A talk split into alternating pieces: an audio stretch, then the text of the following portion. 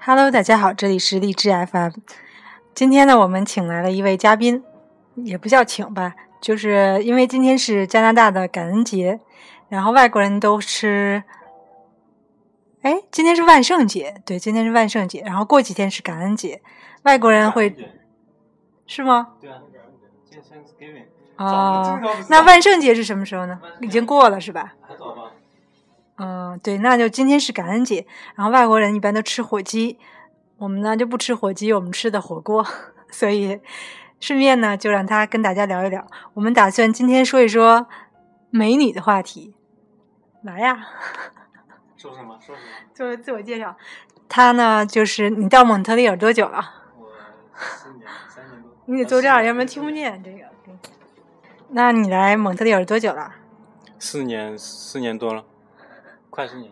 你叫什么名字啊？快四年。他他呢是一位，这里可以提一下，是一位单身的帅哥，所以如果大家 不敢当，不敢当。有想呃那个什么的征婚的，可以对吧？他很有学问的，听说你高考考了很高的分数啊？运气好。不是因为我觉得像一个是山东，还有一个是江浙一带的，分数都很高，满分七百五，你考了多少分？我那年那个卷子比较简单，所以考的考的比较高，考了六百八十三。哇塞，六百八十多，在北京就是清华北大随便挑啊。但是呢，这帅哥呢最终选择了复旦大学，复旦也是很好的。咱们今天说美女哈，关于美女，复旦美女比较多。对，复旦美女，在上海一般最好的大学就是复旦吧，还有同济是不是？没有没有，现在是复旦，复旦和上海交大。上海交大有这么好？上海交大也挺好，但上海交大就唯一的缺点就是美女不多。因为它是那个理工科学校，所以男女比例 非常不协调。反正我知道，像北京一般出名的学校是二外，然后学就是因为文二第二外国语学院。这说第二外国语，还有一阵儿说他们学校要改名，改成旅游大学，因为二外像女生比较多，我觉得女生比较多的专业或者是学校美女就挺多的。为什么那个是二外？北京外国语外国语大学不是？对，因为北京有两个外国语大学，一个是北京外国语大学，才是才是二外好。二外比较分数来说是外国语大学比较好。那你觉得我像我觉得蒙特利尔的美女是也是非常多的。嗯，蒙特利尔住在蒙特利尔是比较比较对单身的人来说比较比较比较划算的，因为因为这边感觉是有点法法医的那个。有点接受法法国人的文化，所以他们女生都比较苗条，不像在美国，不像在美国，就感觉就比较体态就比较丰满。是这样的，因为包括我的一个好闺蜜来这边旅行，她新去的温哥华，然后包括她也去过别的国家，在来到蒙特利尔以后就说哇，蒙特利尔的美女非常多。一个是她们身材的问题，还有一个就是她们的着装啊，包括她们的打扮，也都挺好的。那你当初是为什么选择来加拿大读书呢？我我是我是通过一个导师，他来他在蒙特利尔，那我就来的蒙特利尔。哦。我其实来之前我不知道这个城市。对我也是不知道的。我来知道，我来之前也是 Google，然后也是一个，这都叫缘分，我觉得机缘巧合就来到这里。你为什么？你就是随机挑了一个？因为我就是对，是我当时。还是因为这里移民比较简单？这个是原因之一。因为我当时就 Google 说加拿大移民啊，就蹦出魁北克移民了，然后就蹦出打分表，然后我就打了一下分。嗯，我觉得 认识来来蒙特利尔的人人，嗯，你先要问一下他为什么来蒙特利尔，因为有些人因为蒙特利尔这边人。对那个同性恋比较开放，有些人是为因为这个原因，所以说赶过来的，所以有时候你必须要稍微稍微了解一下。嗯，说到同性恋，确实这边是同性恋天堂嘛，就是而且这边对就是大家都很相互很尊重，没有什么歧视，因为一个人一个生活选择，不管你是结不结婚、生不生孩子、离不离婚。是不是同性恋、双性恋、异性恋或者是无性恋，只要这都是你的自由嘛。嗯，是的。嗯，那你去过别的国家吗？之前？嗯，没有。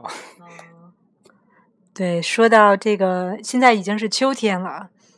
现在今天有一点像印第安夏天，意思就是说前几天我们还穿的特别多毛衣、棉衣都穿上，然后今天一下就二十多度。今天我出门穿着棉衣，然后看大街上人都穿短袖，所以前几天上个礼拜我们去赏枫，加拿大枫叶还是比较有名的。对我们，我去了。我去了那个渥太华旁边那个渥太华后花园，叫那个 Gatineau 公园，但感觉今年的枫叶都不是很好看，没有像往年那么漂亮。嗯，那你以后是打算留在这边，还是打算回国呢？嗯，这是一个很好的问题，暂时暂时暂时还没打算，可能先先把移民身份拿下来再说，然后。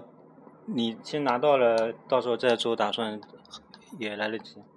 好，那我们 再转回来，就是你高考考了那么高的分数，对吧？嗯，你在这边是读博，对吧？是读哪个专业的呢？呃，我原来原来我当初来蒙特利尔确实是因为读博，是读那个生物医学方面的博士。哇，太高大上了，那个。这个生物医学跟普通的医学有什么区别？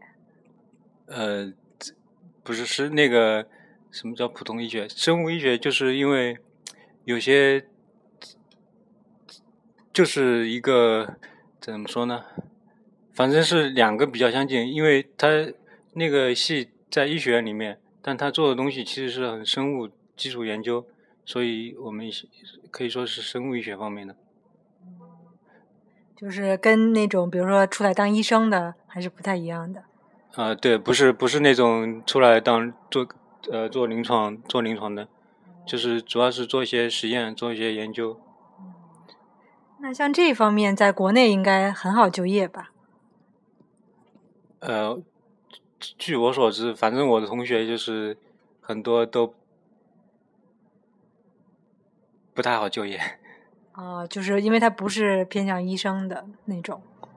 呃，不是，因为就是做这个东西，你主要如果是做研究的话，主要将来可能是，呃，去回研去研究所或者高校找职位，这样的。大多数人读博士都是为了这个目的，但现在国内的坑越来越少，而且在国外也不好找工作。对，像这边还得说法语。那我们知道以前学高中的时候学学鲁迅的文章，鲁迅先生呢？鲁迅是我老乡 啊，鲁迅是你老乡啊。那我想说，鲁迅先生呢，他弃医从文。那我们这位博士呢，他是 弃医从技，不是那个从技啊，是 是是。后来你就转到了计算机行业，对吧？对，就是因为现在如果你在北美，因为像。中国人在北美一般是做技术比较擅长，然后现在北美基本上，我听他们说，北美如果百分之四十的工作都是在 IT 方向的，所以很多人，包括读基础科学的人，包括读生物、读化学、读物理的博士，可能很多人如果研究做的不是很顺利的话，都可能会转计算机，因为那个比较好找工作。对，计算机在这边是非常好找工作的，而且当时应该说时薪也是比较理想的。这是年薪是很高的，就是所谓的，是不是就所谓的码农？对，就是码农。然后码农一般去，他们叫 FLG，有 Facebook、LinkedIn 和 Google。你像这样的话，起薪呃大概都是在十万左右美元。比加拿大人高多了。对，包括我身边的认识一些其他的博士，像我之前提到过，我学驾校，那个驾校的校长他也是一个博士后。然后驾校驾校是博士后。对，是哪个老老老老赵？呃，这里就不再问，但是他是一，他的老公是博士后。我还问他妻子，我说您博士后为什么开驾校了？然后他说你也知道这边的经济或就业情况，很多人到这边，甚至有博士开出租车，其实也是不稀奇的。包括还有其他的我认识的几个博士，有的是这边的薪资不理想，然后就去，比如说有去欧洲的，有去美国的，还有回国工作的。然后还我还认识一个女博士，她是数学的博士，然后 干脆就这边实在不好找工作，就不找工作了，她让她老公工作。我觉得数学还是挺好找的，数学因为是比较百搭。嗯你如果读数学的话，可以做精算师，反正很多东西都可以用得到数学。但是如果你做的很很基础的研究，呃，就可能市场应用会比较少，比较难找工作。确实是这样，嗯，那其实听我们节目呢，也有很多的九零后，他们也有打算出国的，出国读本科、研究生或者是博士。你觉得就是关于专专业选择方面有什么建议吗？专业选择就还是那句很很那句就是老掉牙的话，就是看你爱好了。但是如果你是为了，哎，反正每个人都有每个人的梦想，有时候可能像我有很多同学，他们就都非常喜欢读做研究，那那肯定是要鼓励他们读那个。但如果你只只是为了一个安稳的生活，我不建议人 做研究。对，上了这条船，你就得一直开下去。好，那我们今天就到这里，感谢大家的收听。荔枝用户可以继续关注我们，然后同时苹果用户也可以通过 Podcast 搜索我们“满地葵花”。那我们下次见。下次见，拜拜。